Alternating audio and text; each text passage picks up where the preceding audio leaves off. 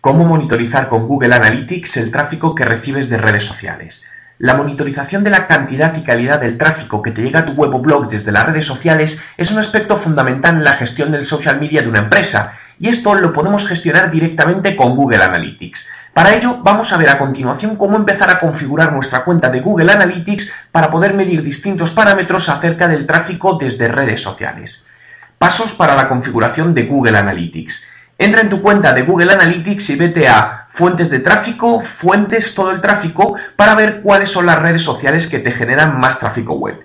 En la siguiente imagen, dentro de mi blog www.juanmerodio.com, podrás ver que en este caso nos encontramos a Twitter en tercer lugar, Facebook en cuarto, Google en quinto y LinkedIn en décimo lugar a la hora de generar tráfico a la web. El siguiente paso, una vez identificados, es crear los llamados segmentos avanzados para analizar de manera individual la calidad del tráfico que llega por cada red social y poder compararlo con el resto. Y para ello debemos hacer clic en segmentos avanzados que encontrarás en la parte superior y clicar en crear nuevo segmento. Veamos a continuación cómo crear cada uno de los segmentos avanzados.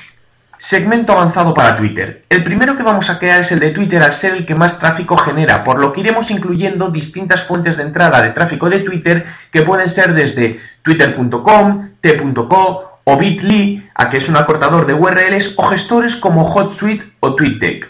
Una vez completado y para comprobar que funciona correctamente, haz clic en el botón Probar segmento y si todo funciona bien puedes darle a Guardar segmento.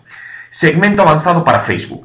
El proceso sería el mismo que en el paso anterior, pero como fuente pondríamos facebook.com y la parte de Facebook de móvil que es m.facebook.com.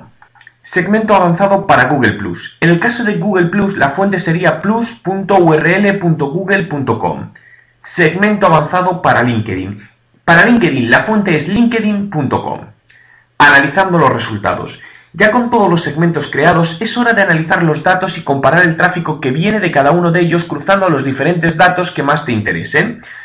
Como puedes ver dentro de la imagen que está dentro de mi blog www.juanmerodio.com, estamos comparando el tráfico que proviene de las cuatro redes sociales y en un primer vistazo podemos concluir que a pesar de que Twitter es el que más tráfico genera, a la vez es el que trae visitas con menor tiempo de permanencia y menos páginas vistas.